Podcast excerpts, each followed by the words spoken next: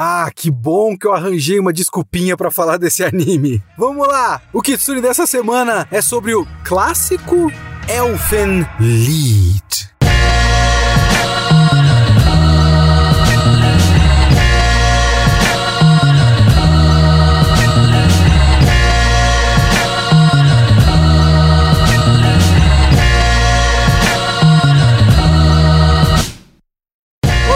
Leonardo Kitsune e o Kitsune da Semana é o meu podcast semanal para eu falar do que eu quiser, do jeito que eu quiser. A ideia é que toda semana tem uma review diferente sobre alguma obra específica que pode ser qualquer coisa. Anime, cinema, séries, literatura, videogame, eu vi, eu li, eu quero falar, então é aqui que eu vou falar. Você pode comentar esse podcast mandando um e-mail para mim em leokitsune@gmail.com ou você pode ser um apoiador do projeto. Apoie o projeto Kitsune da semana para que ele possa continuar existindo e para que eu possa viver dele e me dedicar mais a ele. Na descrição do podcast tem o link do Catarse, catarse.me barra kitsune underline da underline semana, para você poder apoiar, ter acesso ao nosso servidor do Discord, discutir o podcast, discutir mais um monte de coisas, votar em temas do podcast, fazer parte da nossa comunidade e fazer com que o podcast continue existindo. Apoie o podcast e vambora!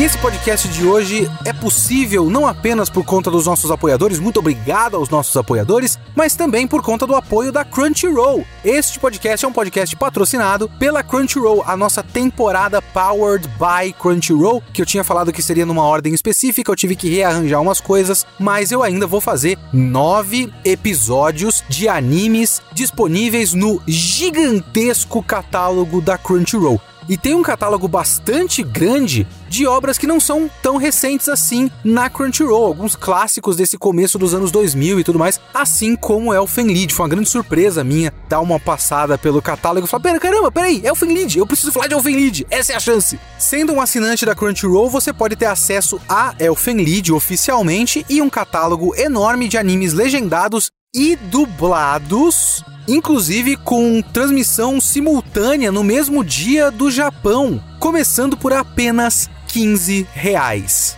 E também tem a opção Mega Fan, que é uma opção com offline viewing, que você pode baixar episódios e assistir sem Wi-Fi, sem sinal de internet, assistir no metrô dentro do túnel, e também pode ser assistido por até quatro telas simultaneamente. Você pode inclusive assinar pela nuvem, nuvem com dois U's, né? Nuvem, e pagar diretamente em real e tudo mais. Então já tem várias maneiras diferentes de fazer a sua assinatura da Crunchyroll e ter acesso a um enorme catálogo de animes oficialmente no Brasil. Então vai na descrição do podcast que além do link do Catarse tem também o link da Crunchyroll, que você também apoia o podcast clicando e acessando o link da Crunchyroll e fazendo a sua assinatura através do meu link, ok? Muito obrigado, Crunchyroll. Você que está ouvindo agora vai clicar nesse link e vambora falar de Elfen Lied.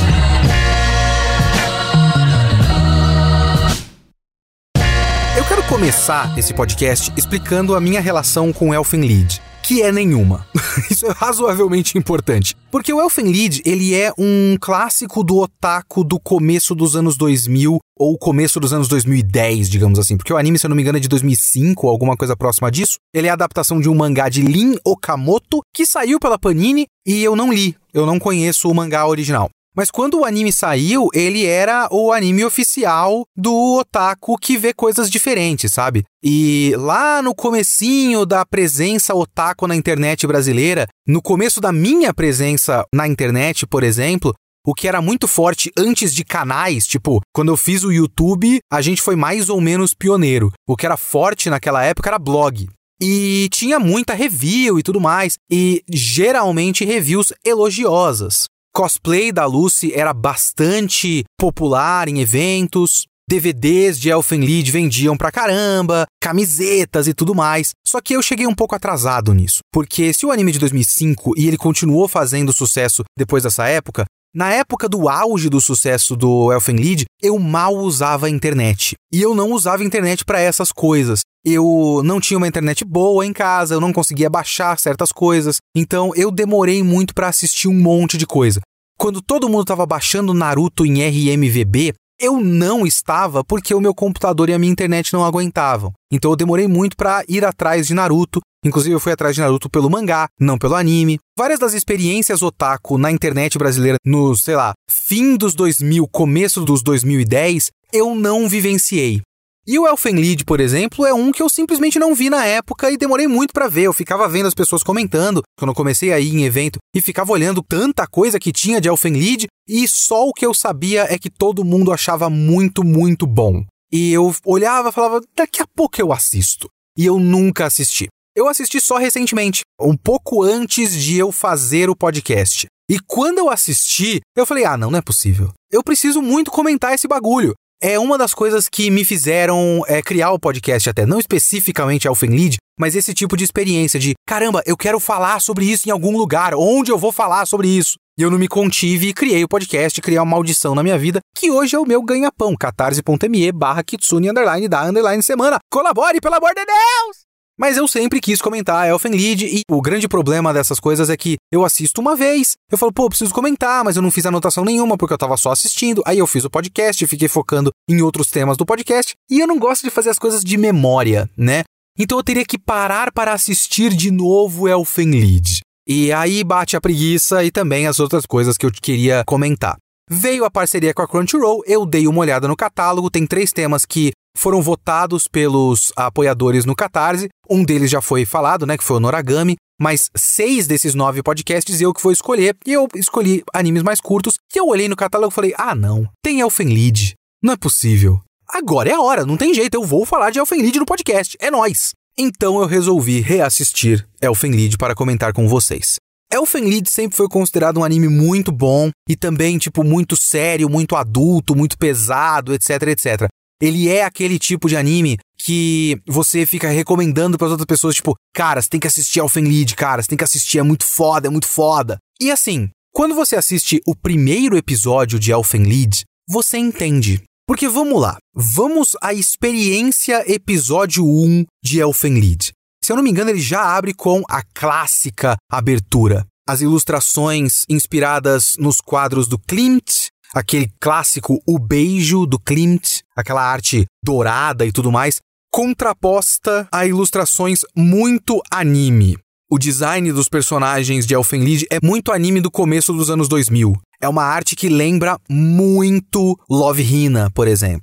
Então é muito curiosa essa contraposição do animezão, anime bem normalzão, digamos assim, e uma pintura clássica, da arte elevada até, né? Junto com isso tem a música de abertura, Lilium, um clássico também. Lilium é um clássico. Eu acho que a letra da música é em latim e é aquele canto clássico, aquela ópera entre aspas.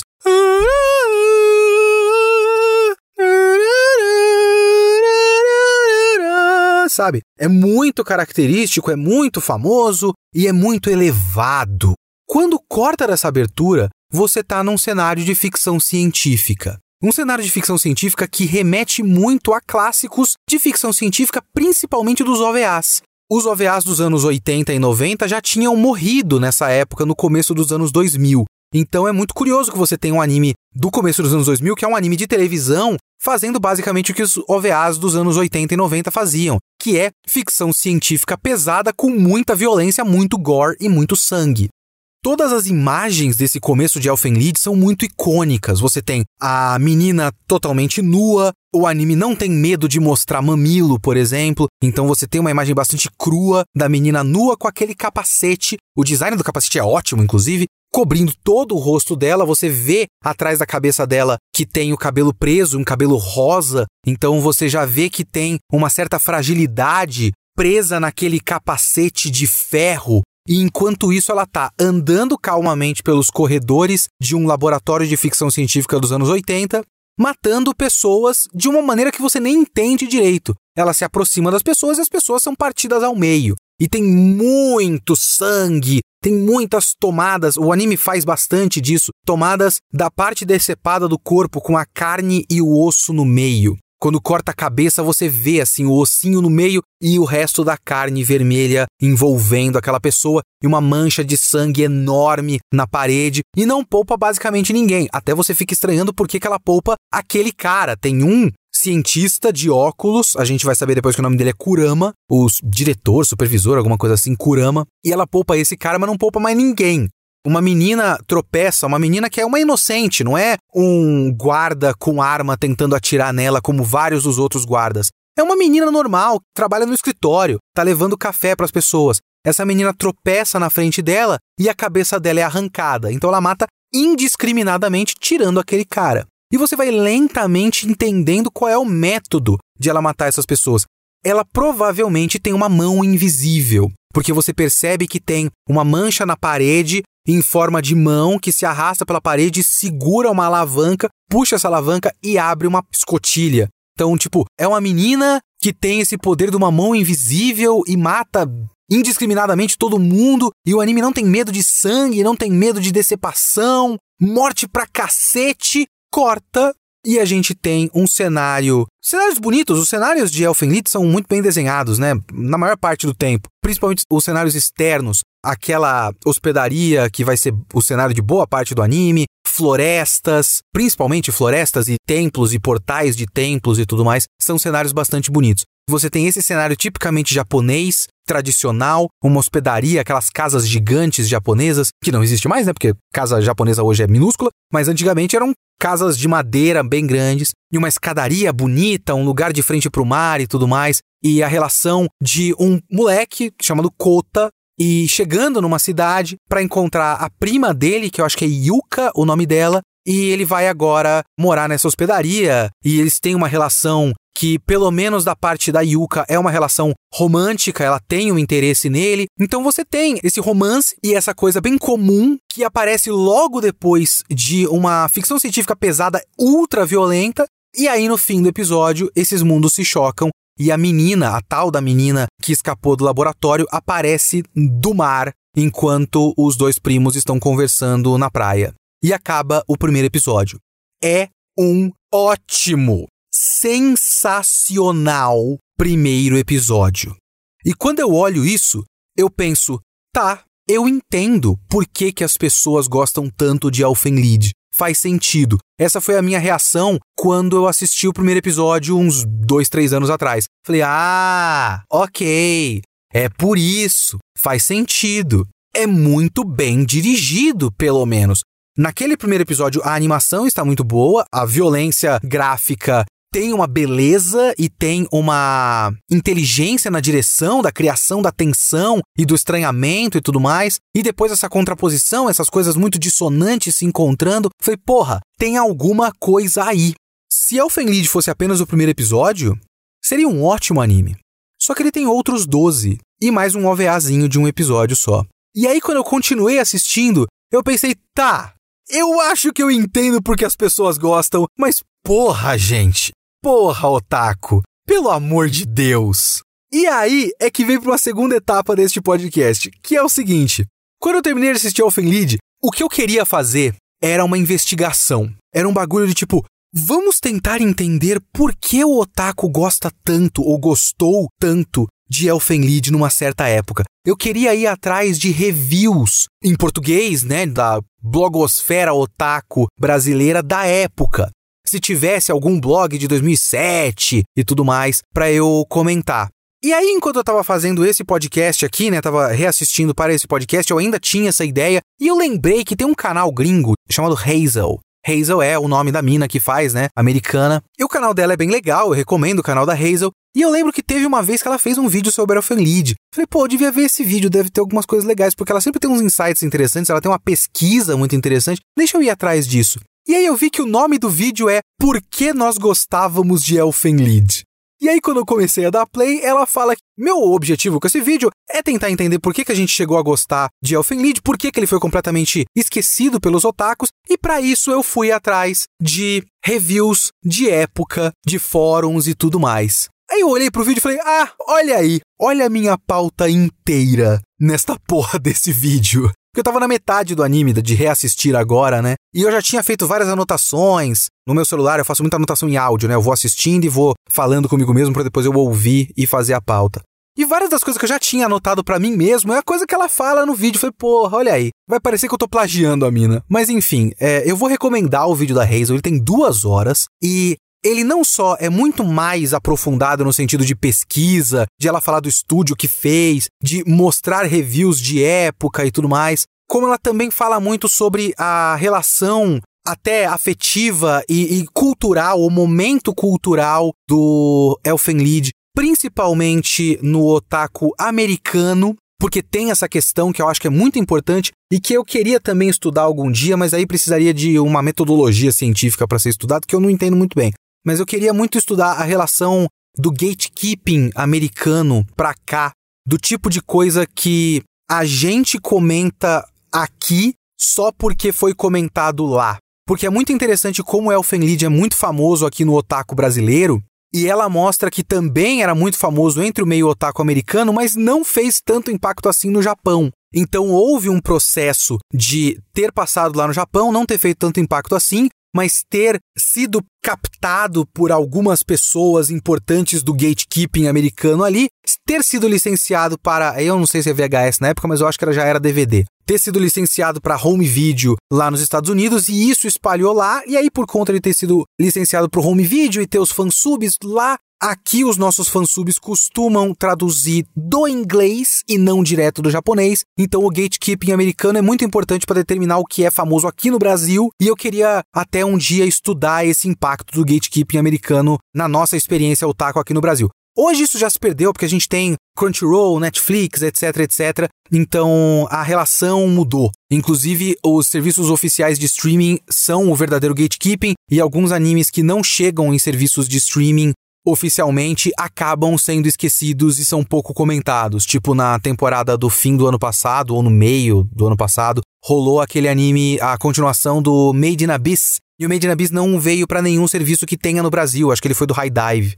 E aí eu vi quase ninguém comentando. Eu não assisti porque eu não queria baixar, eu perdi completamente o hábito do fansub a essa altura outros animes acabam tendo inevitavelmente um impacto, mesmo não chegando oficialmente na hora certa, como o Bleach do ano passado, porque é Bleach, né? Mas é outra história. Mas enfim. Eu vi o vídeo da Hazel e falei, porra, o vídeo dela é muito bom, mas metade do que ela falou eu já queria falar. Então eu só queria dizer que sim, eu concordo muito com a Hazel, só que a Hazel tem muito mais boa vontade com Elfenlied. Porque ela também fala de um ponto de vista feminino. Ela fala do ponto de vista do impacto de Elfenlied para as otakus, as meninas, a cultura dos scene kids e das meninas emo barra góticas da época, mais emo na verdade, né? Mas também tem uma relação muito forte da goth girl, que é meio que a ideia genérica de menina emo, menina gótica, que tudo meio que culturalmente a gente mistura, mas não deveria ser a mesma coisa. E o quanto Elfenlied impactou muito esse público tanto é que, quando eu fui a, atrás de reviews brasileiras sobre Elfenlied, as duas primeiras que o Google mandou para mim, da época, de 2011, 2013, eram de mulheres escrevendo sobre Elfenlied. Muito famosamente aqui no Brasil, tinha o blog Elfenlied Brasil, que era de uma menina chamada Roberta, a Beta Blood, que todo mundo fica do meio da panelinha otaku de, de ex-blogueiros e tudo mais, vez por outra sempre tem alguém para falar: caramba, cadê a Beta Blood? Ela deve ter só feito a escolha correta e parado de ficar em rede social e vivido a vida dela bem, ao contrário da gente preso nesse inferno. Então, abraço para a Beta Blood. Mas por mais que a Hazel seja bastante sincera e fale de todos os, os defeitos do negócio, ela está também querendo reconhecer a importância do impacto cultural de Elfenlied. Assim, eu sei que teve um impacto, mas eu não vivi esse impacto. Eu não tenho essa relação afetiva com Elfenlied. Eu tenho bem menos boa vontade bem menos carinho com Elfenlied. Na verdade, eu tenho uma visão bastante cínica. Ele é uma cápsula do tempo. Várias das coisas que Elfenlied faz, você vê que são um passo do processo do ponto que a gente chegou sabe? Eu vejo Elfenlied e eu vejo o Isekai moderno. De uma outra maneira, mas eu vejo o Isekai moderno, por exemplo. Eu não acho que o Kota do Elfenlied é tão diferente assim do Kirito, digamos. até porque a lógica do Isekai moderno deve muito também à lógica do harem de outros tempos. Assim como Elfenlied deve muito a Love Hina, uma coisa que eu fiquei com essa sensação enquanto eu assistia, até eu ver no vídeo da Hazel, que tem citações de entrevistas do Lin Okamoto, onde ele diz que uma das inspirações dele é literalmente Love Hina. Eu olhei na tela, apontei pra televisão, falei: "Ah, olha lá, filho da puta, eu sabia". Mas é muito engraçado você olhar pro tipo de coisa que Elfenlied faz e ver as reações da época, porque eu fui atrás de reviews da época e eu não consigo deixar de ficar um pouco incomodado. Eu não tenho nenhum ódio profundo ou qualquer coisa do tipo em relação a Elfenlied, mas me incomoda um pouco o quanto, se você olhar de um jeito mais cínico para Elfenlied, parece que ele é meio que um pega-trouxa intencional. E eu espero não ofender ninguém, mas enfim, se eu acabei de falar pega trouxa e você gosta de Elfenlied, você vai ser chamado de trouxa por tabela. Eu peço desculpa por isso, mas eu não tô falando de você, eu tô falando da intenção do anime. E eu nem tô falando do mangá aqui, veja bem. Tô falando da questão do anime e da apresentação do anime, porque a apresentação de Elfenlied cria um verniz, uma textura de profundidade que não existe de fato no texto da obra quando você se debruça sobre o texto da obra. Porque é referência à pintura clássica, referência a cristianismo, é abertura do capítulo com música em latim, depois o título tem palavra em alemão no fundo e é sempre uns títulos de episódio muito pesados. Quando tem a apresentação do próximo episódio, também é sempre uma coisa muito pesada, dramática. Quer ver, ó? Esse aqui é o texto do narrador pro preview do episódio 11. É o texto do narrador no episódio 10 para o episódio 11. Nascida com um pranto amaldiçoado, um jovem demônio desce sobre nosso mundo. Tendo encontrado o significado da felicidade, uma garota luta para protegê-la. Tentando se desvencilhar de seus grilhões, um homem dá as mãos a uma besta. Em toda parte, a preparação para um banquete sangrento começa. No próximo episódio de Elfenlied, episódio 11, Complicação. E aí, lógico que o episódio 11 não se chama só Complicação, ele se chama Vermischung, ou seja lá como for que se pronuncia isso em alemão, eu peço perdão.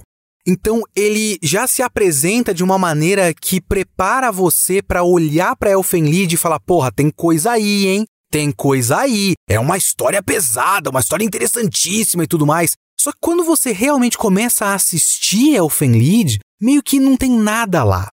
Elfenlied é uma história muito simples. A Hazel define essa história, a moral, né, o grande tema central de Elfenlied como é muito ruim quando coisas ruins acontecem com pessoas boas. Eu também acho que outro tema central de Elfenlied é aquela obviedade de o verdadeiro monstro é o ser humano. Então ele tem essa declaração de uma coisa muito óbvia, muito batida, muito comum, e ele faz essa afirmação ao longo de sua história da maneira mais simples, direta e óbvia e apelativa possível. Elfenlied opera com uma lógica de novelinha do Quai. Sabe aquelas novelinhas do Quai? Ou então aquelas propagandas do joguinho Gardenscapes ou Homescapes, que tem a mulher e a filha passando frio, e aí tem uma lareira e você tem que tirar uma chavinha para cair o carvão queimando e queimar a lareira para elas se aquecerem no inverno. Só que o exemplo do aplicativo é sempre a pessoa tirando a chavinha errada e aí um monte de gelo apaga o fogo do carvão e elas morrem de frio no meio da nevasca com a janela quebrada. Então é muito uma lógica de, pô, que bosta, elas vão morrer e elas não merecem. É muito obviamente feito para apelar para os seus instintos mais básicos de dó, de pena do outro.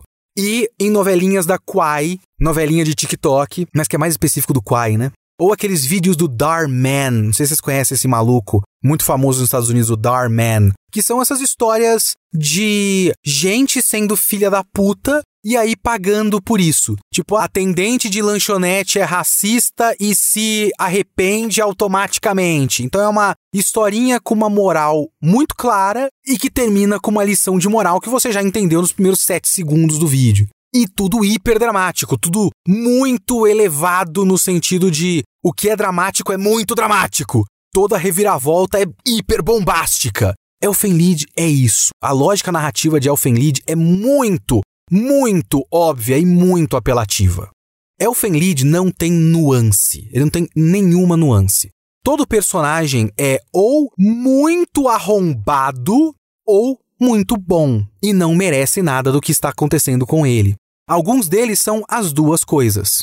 A Lucy, por exemplo, é as duas coisas. No ponto que, quando ela tá no modo new, porque a menina que foge do laboratório perde a memória e começa a falar com a onomatopeia new. E aí eles chamam ela de new porque não sabe qual é o nome dela. Então, ah, ela só fala new, vamos chamar ela de new. Quando ela está no modo new, o anime precisa desenhar ela como uma menina fofinha, porque você tem que entender automaticamente que ela está boa. Não pode ter nuance, não pode ter uma coisa que deixe dúvida. Ela tem um olho gigante de anime de 2005. Mas quando ela tá na forma Lucy, ela tá com o cabelo com a franja cobrindo ela com o olhar do mal psicótica de anime de 2015. Então ela é muito do mal. Então o cabelo cobre ela e põe uma sombra. E o olho dela é vermelho. E ela fala como uma mulher filha da puta que vai matar você. Então é tudo muito na sua cara, nenhuma nuance possível. E todo conflito é o trauma absoluto, é o drama absoluto. É tudo muito grave, tudo muito forte, tudo muito sofrido o tempo todo. Porque você precisa ter dó daqueles personagens sem nenhuma dúvida. Você não pode olhar para eles e falar, pô, mas ele deu uma vacilada ali tudo tem que ser muito justificado, sabe? É um anime com um fetiche por desgraça muito grande. Todo personagem tem um flashback triste, mas não é um flashback triste médio. Tirando uma personagem, nenhum deles tem um flashback triste médio. Todo flashback triste é muito absurdo. Não dando spoiler específico, mas tem, por exemplo, um dos flashbacks que envolvem uma personagem sofrendo preconceito que é um tema muito forte nessa história, a questão do preconceito, mas também da maneira mais óbvia possível. São essas meninas que têm esses poderes telepáticos, poderes psíquicos e tudo mais, elas têm um chifre na cabeça. Que, obviamente, esse chifre, quando você vê em outros personagens masculinos, o chifre é feio. Os caras são carecas. Tem duas cenas muito ridículas de homens tirando uma peruca e eles têm o chifrinho na cabeça e é só hilário, hilário, involuntariamente. Mas quando eles estão de chifrinho, é um chifrinho que parece um chifrinho. Parece aquela orelha do Bulbasauro, que eu não sei por que eles fazem essa orelha que mais parece uma protuberância do que uma orelhinha de verdade. Só que já nas meninas parece orelhinha de gato. Por mais que seja um chifre, um osso saindo da cabeça dela, é desenhado como orelhinha de gato porque tem que ser bonitinho. Uma dessas personagens está sofrendo preconceito por ter chifres. Oh, como é errado ter preconceito. São crianças fazendo bullying com ela quando ela é criança essas crianças são cruéis no nível mais absurdo possível, então não pode ser um olhar torto, uma professora que faz um comentário meio maldoso. Não é um processo comum, gradual ou qualquer coisa do tipo. São crianças que batem na menina, depois vão atrás do cachorro que essa menina tá criando, escondida, e assim, descem o sarrafo no cachorro com um vaso a ponto de você só ver uma enorme mancha de sangue na frente dela e dão risada de psicóticos. São crianças de tipo 8 anos de idade fazendo um cachorrinho, um filhotinho, virar uma poça de sangue e dando risada. Olha o que a gente fez com o seu cachorro! é tudo nesse nível sempre. E ele tem um hábito, um gosto muito forte por, já que ele tem que fazer essas desgraças, quem sofre essas desgraças precisa ser obviamente digno da nossa empatia. Qual é o atalho mais simples e usual de pena pra gente? É cachorrinho, não é? Nessa história tem dois cachorros. Os dois cachorros são filhotinhos. Os dois cachorros sofrem muito. Um deles não morre, mas o outro, como eu falei, vira uma poça de sangue. E eu acho muito engraçado como ele tem o hábito do filhotinho de cachorro e também tem o hábito de transformar as personagens femininas em filhotinhos de cachorro. Ele gosta muito de hiperinfantilizar as personagens femininas. Todas as personagens femininas, se elas não estão no modo assassina, psicótica, porque esse é o único outro modo possível, elas são umas completas idiotas. Então, ou ela regrediu completamente para um estado de bebê, ou ela é só uma menininha bobinha que tropeça e não sabe fazer nada. Por exemplo, aquela cena lá no começo que mostra aquela menina levando café para as pessoas e ela é desastrada num nível estúpido. Porque mostra ela um pouco antes entrando numa sala com um café, aí ela tropeça. Aí ela vai sair da sala, aí ela tropeça. Aí ela vai. Veja bem, eles estão num corredor. Nem parece que tem portas nas laterais direito. Mas é um corredor que tem a menina monstro contida por um capacete, que com certeza ela trabalha naquele instituto, ela deve saber mais ou menos que eles estão trabalhando com algum tipo de monstro que está contido em laboratórios com segurança máxima, andando em direção a um grupo de soldados armados que estão atirando nela sem parar. Aparentemente, ela é tão burra que ela não ouviu a troca de tiros que está ocorrendo mais ou menos há uns 15, 20 minutos. Então ela vai andar e atravessar esse corredor onde está acontecendo isso sem nem olhar para o lado. E aí ela cai, porque ela é burra. Porque toda personagem desse anime é feita para ser uma menina burra.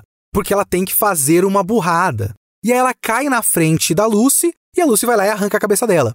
Então você tem uma série de cenas em que as personagens são hiper infantilizadas. A Lucy, depois que perde a memória, ela é meio que tratada como um bebê, a ponto de ter uma cena feita para o fanservice, que é muito forte em Elfenlied, porque tem muita menina menor de idade pelada. Você tem a Lucy deitada no chão com as pernas abertas, levantada, porque o cara tá colocando a calcinha nela. Porque tem que ter uma cena dele colocando calcinha meio como se fosse fralda. Porque uma maneira de você criar empatia pela personagem é fazer com que ela seja um bebê indefeso. Se ela não está no modo psicótica, ela está no modo bebê indefeso. As personagens femininas costumam virar esses cachorrinhos, que também são hipersexualizados o tempo todo. Por algum motivo, a Lucy, na personalidade Niu, na personalidade hiperinfantilizada dela, também curte muito ficar pegando nos peitos das outras meninas. Porque precisa ser hipersexualizado. Ela é mostrada pelada o tempo todo, tomando banho com as outras meninas. Tem várias lutas que rasga a roupa das meninas. Então tudo é hipersexualizado e também tudo é hiperinfantilizado. Ele é meio que o exemplo perfeito para quem quer falar que anime é tudo coisa de pervertido. Quando você olha pro Elfenlied, você fala, porra, amiga, daí fica difícil te ajudar, né? É foda. Acaba que as pessoas estão certas quando olham para essas coisas. Anime não é só isso, obviamente. O meio anime é gigantesco, mas Elfenlied é um ótimo exemplo para quem quer criticar. Só que um enorme problema de Elfenlied nesse processo é que como ele quer o hiperdrama, ele tem um problema meio bleach, que é tudo é tratado com a mesma gravidade. Até porque toda cena triste tem a mesma música, que é a música de abertura. Eles compuseram essa música que inclusive, ao que parece, Elfenlied é uma música de uma ópera ou alguma coisa assim, inspirada num poema chamado Elfenlied, que o Lin Okamoto, o autor do mangá, gosta muito. Ele fez algumas três coisas diferentes com o nome Elfenlied até fazer o mangá Elfenlied. Então meio que deveria ser a música Elfenlied tocada na abertura, mas eles substituíram, eu não sei se é uma questão de direito autoral ou não, mas eles fizeram a música Lilium, mas teria que ser Elfenlied no fim das contas. Essa música Lilium é boa, é lógico que é boa. Mas ela é usada, o instrumental dela, né? E às vezes também o canto, o tempo todo, para todas as cenas. Então é a cena dessa personagem sofrendo bullying, vendo o cachorro morrer na frente dela. É a cena da menina que vai ser sacrificada porque ela é um monstro. E também é a cena de uma outra personagem que é abusada sexualmente pelo padrasto. Essa personagem, o episódio do flashback dessa personagem é só um checklist de desgraça tão grande, tão absurdo, e o anime gosta tanto de empilhar desgraças que, se eu não me engano, essa menina fugiu de casa por conta do abuso sexual, que a gente vai aprender ao longo do episódio que é essa razão, e ela virou uma moradora de rua. Ela pegou um cachorrinho na rua e começou a tratar como um amigo dela, chamando de Wanta. Ela só come casca de pão, ela não tem roupa direito, só tem uma roupa. Não tem calça, aparentemente. Tem uma blusa larga que cobre as partes de baixo, mas não tem calça. Provavelmente porque ela fugiu antes de ser abusada. E aí ela tá com esse cachorro, conhece o grupo principal e tudo mais, mas ela não quer ficar lá na hospedaria porque ela se sente culpada. Ela vai pra praia. Aí a gente tem o flashback dela que mostra ela sendo abusada sexualmente pelo padrasto. Obviamente que o anime quer mostrar a menina pelada de quatro, porque o padrasto fala para ela fazer isso, tira a roupa e fica de quatro, e ela fica. E o anime precisa mostrar ela desse jeito. E aí depois volta pro presente, a polícia chega na praia e fala: oh, sai daí, sai daí, menina! Maltratando. Depois ela ter sido maltratada por um outro atendente e tudo mais, que rola um bagulho assim. Porque todo mundo é muito arrombado, assim, fica tratando mal as pessoas de graça. Porque, obviamente, a gente tem que sentir pena dos personagens principais. Então, a maneira de você fazer o espectador sentir pena do personagem principal, daquela cena, né? É mostrar todo mundo tratando mal ele de graça. Assim, ah, sua suja, sua bosta! Do nada. A polícia vai lá, tira ela do lugar e aí chega a dona do cachorro, fala, ah, o cachorro tava perdido, só pega da mão dela. E ela fala, mas eu posso visitar ele de vez em quando? Aí a mulher fala, o quê? Você? Imunda desse jeito? E só vira as costas para ela. Então ela tem uma sequência de desgraças no episódio só pra gente ter a catarse mais óbvia do mundo. Quando alguém é bom com ela, a gente fica, ah, que bom que alguém está sendo bom com ela, porque é óbvio que a gente vai sentir essa sensação. Porque ele colocou o nível da desgraça num nível tão absurdo que a catarse emocional de quem está assistindo é muito óbvia e é instintiva e inevitável. Só que o grande perigo desse anime é que ele achata tudo. Tudo é a mesma coisa. Então você tem essa história muito séria de abuso sexual tratada com a mesma direção, a mesma trilha sonora e o mesmo peso dramático da história da Yuka, a prima do personagem principal, lembrando de quando eles eram crianças e o menino foi embora e ela era apaixonada pelo primo, mas o primo não lembra daquele dia e fica falando com outras meninas. Tipo, ela sabe que o cara, o personagem principal, Kota, não lembra daquele dia por conta de um trauma. Porque, obviamente, é por conta de um trauma, porque tudo é trauma em Elfenlied. Então ela sabe que é uma amnésia por conta de um evento traumático do passado dele de morte dos parentes dele, do pai e da irmã. E mesmo assim ela fica, hum, por que, que ele tá olhando para essa menina? E assim, o que acontece no começo desse anime é que os dois estão na praia e chega uma menina saindo do mar. Ela não vem pelo lado, pela areia, nada disso. É uma mulher nua com chifres na cabeça saindo da água do mar. Eles levam ela pra hospedaria, ela tá sem memória, é um, tudo muito esquisito, e aí começa a chegar a polícia. Você conhece essa menina? A gente tá procurando essa menina. E aí começa uma série de eventos, ver os caras, um assassino tentando matar ela e tudo mais. É tudo muito estranho. Enquanto tudo isso de muito estranho tá acontecendo, essa mina tá com ciúme. Mas por que, que ele tá falando com essa menina e não fala comigo direito?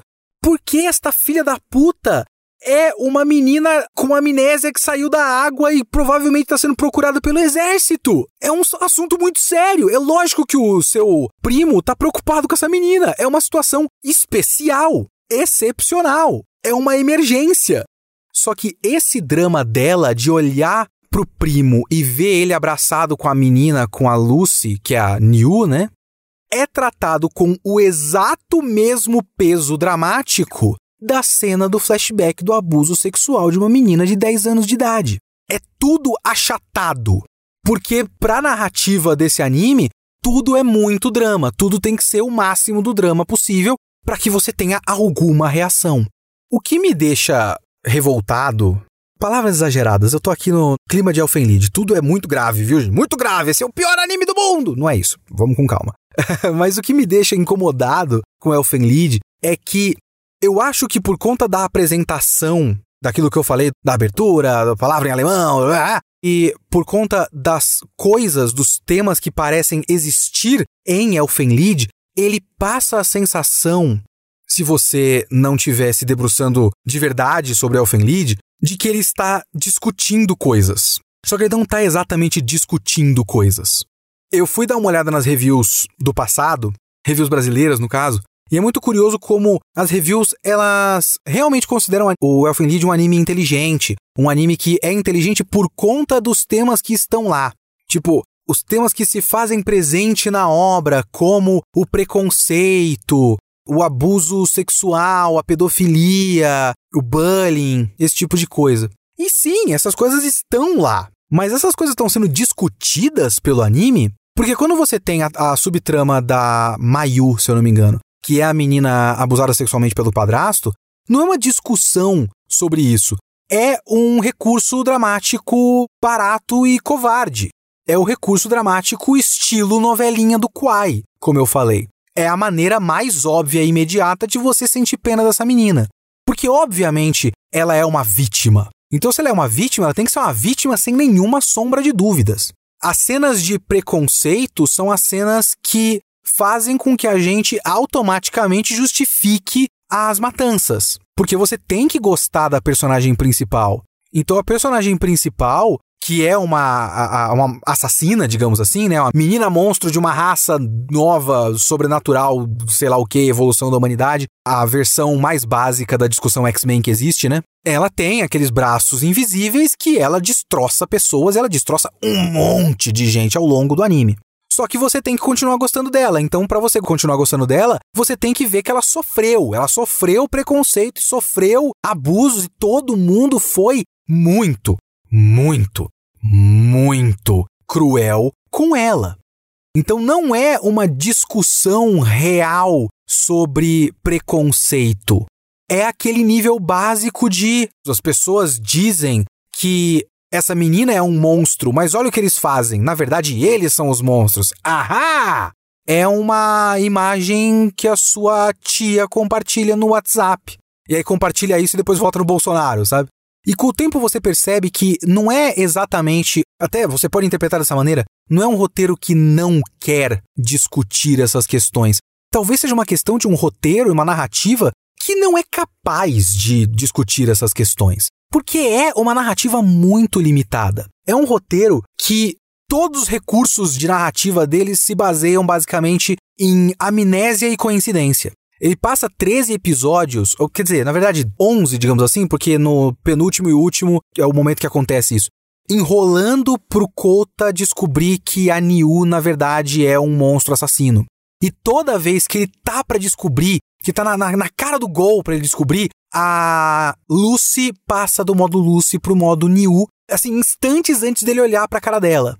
E aí você tem a enorme quantidade de personagens que têm amnésia. O personagem principal, a própria Niu, os personagens que escondem o que eles são, porque não pode ter a revelação até a hora que a história precisa que tenha a revelação. A enorme quantidade de coincidências. Tipo, o quanto esses personagens se encontram por acaso no mesmo lugar, numa cidadezinha minúscula. Eu só posso supor que tudo acontece naquela cidade porque o centro de pesquisa é numa ilha que deve ficar próximo da costa daquela cidade, então os caras só estão circulando para frente e para trás. Pega o navio, ou pega o helicóptero, vai e volta, vai e volta. Todo mundo é em algum nível interconectado de alguma forma. O cara que é o pesquisador e filho do dono do Instituto do Mal, coincidentemente é o professor na faculdade dos personagens principais que está tentando encontrar a Lucy e aí chega na sala de aula, olha para ela e fala: "Ah, meu Deus, a Lucy está aqui!" Ah! Então não é um roteiro que tem a capacidade de criar situações mais criativas do que e eles se encontraram. Ou então, ah, ele não lembra, por isso que eles não vão falar disso agora. E ele também não é muito capaz de criar personagens que existam fora da trama. Porque não existe nenhuma característica de personagem nenhum característica de personalidade, de comportamento e tal, que não esteja ligada com os elementos da trama principal, ou seja, com trauma. Todo o comportamento dos personagens existe por causa de trauma, inclusive do personagem principal do Kota, que tem o trauma e o trauma dele é o que explica o comportamento dele de ser bonzinho com meninas. Só que ele também precisa envolver tudo em tudo o tempo todo. Então, todas as relações pessoais desse anime estão ligadas com algum trauma, e todas essas relações também meio que misturam trauma com algum nível de romance. Porque todas as principais personagens femininas são personagens marcadas por algum trauma e são traumas ligados com o fato de que elas sofrem muito. E por conta elas sofrerem muito na mão de outras pessoas, a primeira pessoa que tratar elas bem, elas automaticamente se apaixonam. E esse cara é o Kota, que é um personagem que não tem nenhuma outra característica além do fato de ele ser um bom menino. Ele às vezes é meio ríspido, mas é só isso. E o ríspido dele costuma ser meio tough love. Ele tá fazendo aquilo pro bem da pessoa. Ele é o, o cara que tá eternamente, ou ele é bonzinho, ou ele é aquela criança num filme de cachorro que precisa mandar o cachorro embora pelo bem do cachorro, porque ah, os bandidos maus estão querendo capturar esse cachorro. Então ele vai lá e trata mal o cachorro fala: Vai embora, Bud! Vai embora! Eu não gosto de você! E aí vira de costas e tá chorando. É meio que isso o comportamento dele. E é por isso, por exemplo, que eu não acho que a Elfenlied discute preconceito, por exemplo, ou discute bullying, ou discute abuso sexual ou pedofilia, porque todos os traumas são tratados da mesma forma e têm a mesma consequência, que são meninas fragilizadas, inferiorizadas, tratadas como idiotas pela narrativa e que inevitavelmente vão se apaixonar ou criar uma relação parental até com a primeira pessoa boa que tratar elas bem. Todas elas têm a mesma reação sempre. E aí vai se formando uma espécie de família, que é talvez a última pá de cal no negócio, para mim. Porque se você está tratando de vários desses temas de abusos e crueldade, e preconceito e sofrimento e traumas e etc, etc, etc, e aí você faz com que se forme essa família ao redor do Kota, você podia trabalhar esse tema, essa questão da família, de uma família disfuncional, ou da família que nós escolhemos, de como, na verdade, a família biológica não é sempre a melhor família pra gente, etc, etc. E de como a relação de família tem que ser uma relação baseada em carinho e afeto e amor e tudo mais. Só que com esse achatamento de tudo e com a maneira como essas coisas se misturam, com a maneira como essa relação de carinho e afeto muitas vezes, quase sempre, acaba virando um romance, um triângulo amoroso e também vai se transformando numa coisa sexual, desculpas para fanservice, etc, etc. Eu não consigo olhar para essa formação da família e olhar uma família, porque não é uma família, é um harém. E é muito estranho, porque eu não sei qual é o processo. Eu sei que ele se inspirou em Love Hina. Mas eu não sei se ele quis fazer um Love Hina com gore e ficção científica ou se ele tinha uma ideia de ficção científica e enfiou o mangá que ele gosta no meio, que é o Love Hina. Mas claramente ele não conseguiu juntar as duas coisas. Ele não dá tempo suficiente pra gente se relacionar com essa família, porque ele não tem momentos em que essas pessoas estão se relacionando fora da trama. O anime, pelo menos, não dá devida importância ao lore interno, porque tem todo um lore porque essas meninas são diclônios e os diclônios surgem de tal maneira e podem ter uma tendência a destruir a humanidade e a pesquisa do cara. Só que isso é tratado com, mais uma vez, o mesmo peso e mais ou menos o mesmo tempo de tela do ciúme da menina pelo primo dela. Então, nada tem a devida importância e nada se destaca porque tá tudo achatado no mesmo nível e no fim das contas parece ser só uma grande desculpa para fazer um harém. E a maneira que ele encontrou de fazer um harém é: bom, então todas essas meninas são traumatizadas e todas elas são apaixonadas por esse cara, e elas são apaixonadas por esse cara porque ele é um menino bom. Ele é a única pessoa boa no mundo. Aliás, em Elfenlied tem dois homens bons: o tal do Kurama e o Kota. Acabou. Todo o resto não presta. Então eu não consigo olhar para Elfenlied de maneira não cínica. Eu queria, eu queria ter a boa vontade. Assistam o vídeo da Hazel, que ela tem muito mais boa vontade. E eu, eu acho muito interessante o ponto de vista dela. E eu não acho que outros pontos de vista sejam errados per se. E mais uma vez, é, eu falei o negócio de pega trouxa, mas eu não tô dizendo que você que gosta de Elfenlied, você é otário. Não! Eu acho que ele tem características de superfície que são muito na nossa cara e que muitas vezes podem disfarçar o fato de que não tem nada abaixo da superfície. A hiperviolência e os temas muito obviamente pesados, né? Tipo, é óbvio que você vai concordar que as pessoas são cruéis e preconceituosas. É óbvio que você vai concordar que abusar de meninas pequenas é errado. É óbvio que você vai concordar que matar um cachorro é errado. Sabe, esse é o nível da discussão de Elfenlied. Bom, o que, que você acha? Matar cachorro é errado? Olha, eu acho que matar cachorro é errado. Ah, então você entende o drama da minha personagem principal. É, sim, eu, eu também ficaria muito chateado se o cachorro que eu tô criando e tô pegando afeto por ele fosse transformado numa poça de sangue. Eu ficaria, ficaria mal, não ficaria? Pronto, então você se identifica com Elfenlied. E eu acho que, dado o momento que Elfenlied saiu, ele acabou se tornando um dos primeiros ícones de olha só, anime não é só coisa de criança. Esse bagulho é muito forte no discurso de Elfenlied. Elfenlied andou para que Mirai Nikki pudesse correr, sabe? As montagens da. Agora eu esqueci o nome dela, mas a menina de cabelo rosa. Com um machado na mão, com a faca na mão, com aquelas imagens desmotivacionais, sabe? Moldura preta, e falando: cuidado com os otakus, nós temos o poder do gore do nosso lado. E a menina com a faca na mão. Antes disso, existia Elfenlied, para você passar pro seu amigo e falar: mano, Elfenlied, mano, a menina arranca a cabeça de todo mundo, é foda. Pra depois você mostrar para as pessoas e falar: não, você acha que anime é só Pokémon? É só Dragon Ball? Eu não vejo essas bobagens, eu vejo coisa séria que tem sexo e violência e sangue e gore e estupro. Ah, é coisa de adulto. Então é coisa de adulto, porque você não pode mostrar isso para criança. É basicamente isso. Elfenlied não é muito mais do que um Love Hina com sangue.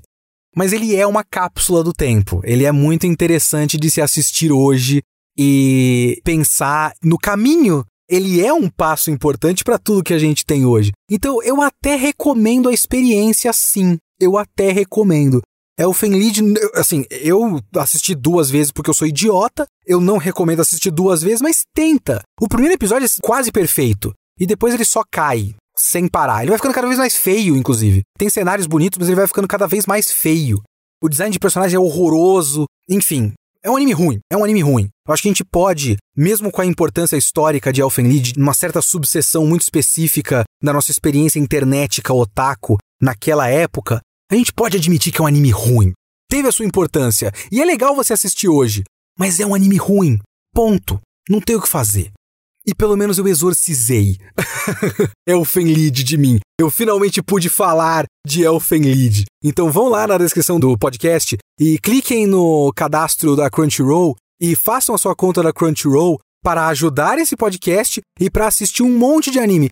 Elfenlied? Até pode ser, é um desses. Tá lá. Tem muitos outros animes muito melhores, inclusive da mesma época. Então é isso, isso é Elfenlied. É muito menos do que parece.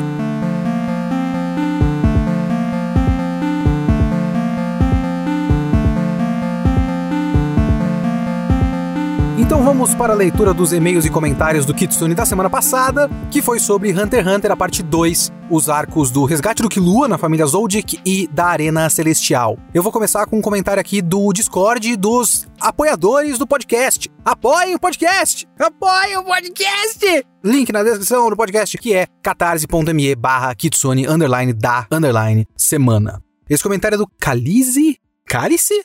Calice McQueen ele diz: No podcast, Kitsune faz uma ligação narrativa e objetiva de Hisoka com todos os protagonistas, com exceção do Leório. Ele é um mestre para o Gon, um objeto para a vingança do Kurapika e um amigo do Ilume para o Killua, e pontua isso como mais um dos fatores que faz com que o Leório pareça deslocado da história de Hunter x Hunter.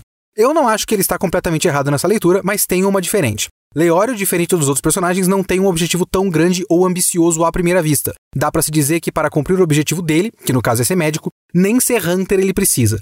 Entretanto, durante o Exame Hunter, dentro da Floresta das Ilusões, o trio se encontra com Hisoka e ali travam uma batalha. Leório tenta a todo custo derrotar Hisoka, mas o palhaço o acerta um soco em cheio que o desacorda e depois segura o Gon. E então diz: Não se preocupa, não vou matar ele, seu companheiro se qualificou e se tornará um bom Hunter. E então leva o Leório nas costas até o próximo exame. Durante toda a história de Hunter x Hunter, nós, como público, não temos a sensação de que o Leório não deveria estar onde está, que seu objetivo não é tão importante ou grandioso como o dos outros que ele é menos capaz do que os outros e até mesmo Leório se questiona, mas ele rapidamente retoma sua confiança. Hisoka, depois do Kurapika e do Gon, é o primeiro personagem que dá o devido valor ao Leório, assim também se conectando com Leório, como se conecta com os outros três protagonistas. De fato, de todos os protagonistas vimos pouco do Leório, mas sinto que o Togashi é super efetivo com o que ele quer para o personagem e em poucas cenas ele toma esse lugar como um dos quatro. É uma história de Gon e Killua, mas não deixa em momento nenhum de ser também de Kurapika e Leório.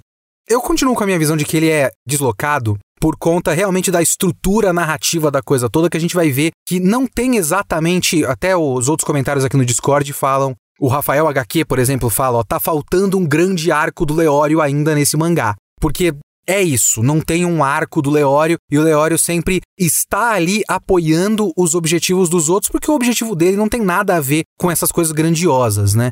Ou pelo menos grandiosas num sentido shonen de luta, porque isso é um shonen de luta. E os personagens têm objetivos shonen de luta. O objetivo vingar o meu clã, o objetivo encontrar o meu pai, o objetivo encontrar o propósito da minha vida. O objetivo do Leório é pé no chão. Eu não vejo, apesar de eu ter pontuado que ele é um pouco deslocado dos caras e fazer essa ligação com o Hisoka, porque eu tava falando bastante do Hisoka, eu não acho que seja um grande problema o Hisoka ser é, deslocado. Eu não sei se eu comentei isso no podcast, agora não me lembro muito bem, mas é muito o que eu penso do Kuwabara não participar do arco final do Yu Yu Hakusho. Porque não faria sentido ele participar do arco final do Yu Yu Hakusho. Ele não tem nenhum background demoníaco, ele é um humano com sensibilidade espiritual. Naquele momento não faria sentido ele participar daquele ponto da história é importante, é interessante ter um personagem importante e carismático e que a gente gosta, que faz parte do quarteto principal como o Leório, não ter esse tipo de objetivo que os outros têm, porque você amplia as possibilidades desse mundo. Nem todo mundo precisa ser um personagem de shonen de luta.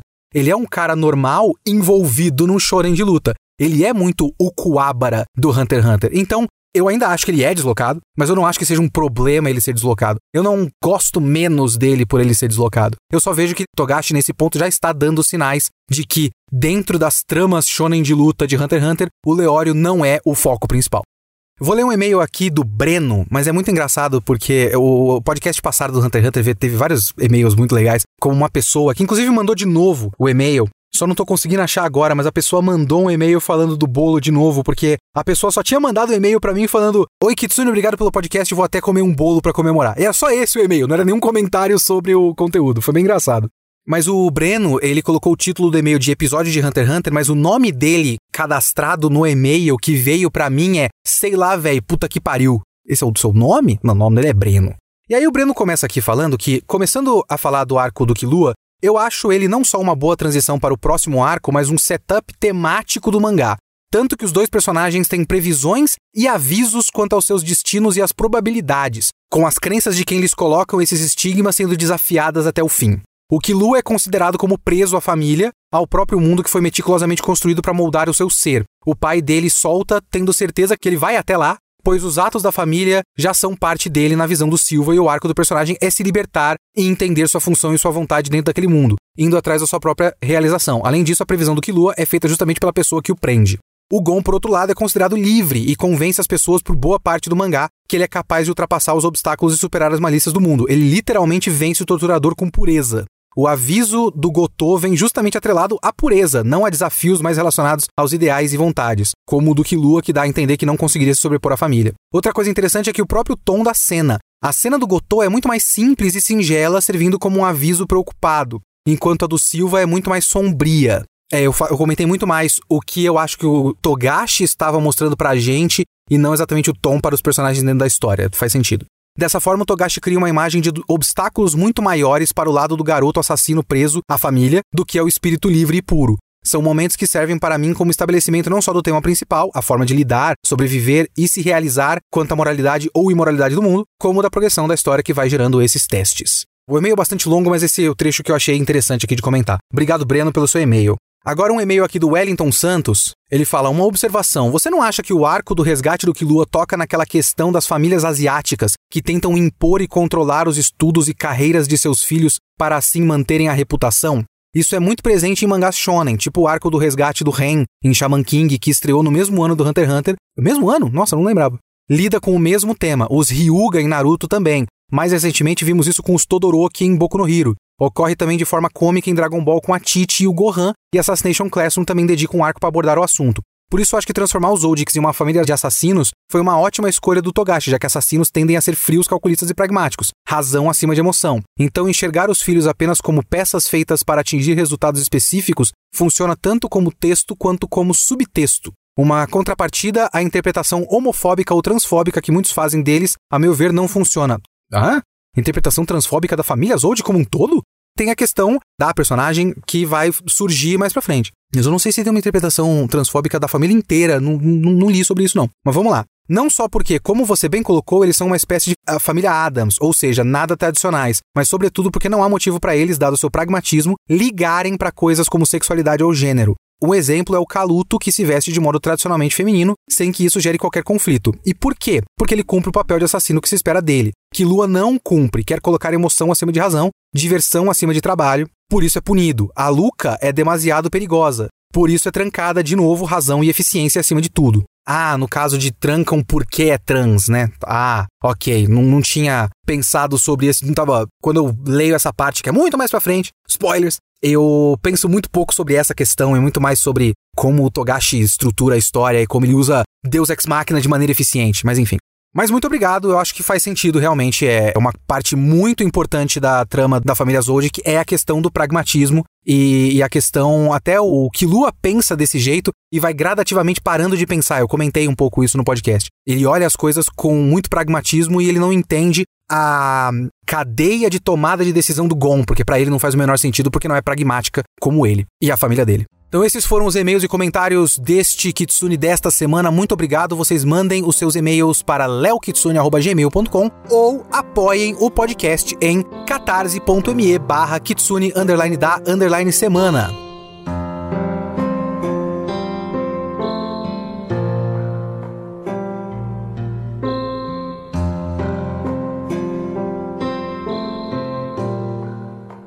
Eu preciso agradecer os meus apoiadores que fazem o podcast ser possível, fazem eu poder viver quase do podcast. Vamos chegar lá, vamos chegar lá, amigos. Muito obrigado a todos os que apoiam o podcast. Mas em especial, Maria Luísa, Vinícius Fernandes dos Santos, Arthur Moreira Pimentel, Diogo Castro, Diego Castro, Derix Cruz, Leandro Lugarese, William Dias, Lucas Lima da Silva, Vinícius de Oliveira Juliane, Felipe Reis de Castro, Felipe Lima Marques, Maximiliano Schubert, Vitor Fonseca, Tiago Marcelo Risso, Rafael HQ, Pedro Manfrim, Júnior Bandeira, Raul Barros de Luna, Lucas de Moraes Paim, Pedro Henrique do Moral Costa, Zac Vieira, Fabiano de Luna, Cláudia Camargo, Edson Fontana, Antônio Galete, Rubens Suzuki, Hakai, Luan Barreto, Caio Encarnação, Marco Antônio Veloni, Alessio Gabriel, Marcos Eduardo Padilha, Guilherme Cruz, Cian Paiva Barreto, Erickson de Oliveira e Natália Balzana. Esse foi o Kitsune desta semana, o Kitsune da próxima semana, continuando a nossa parceria com a Crunchyroll, eu vou falar de Parasite! Parasite The Maxim. Até semana que vem.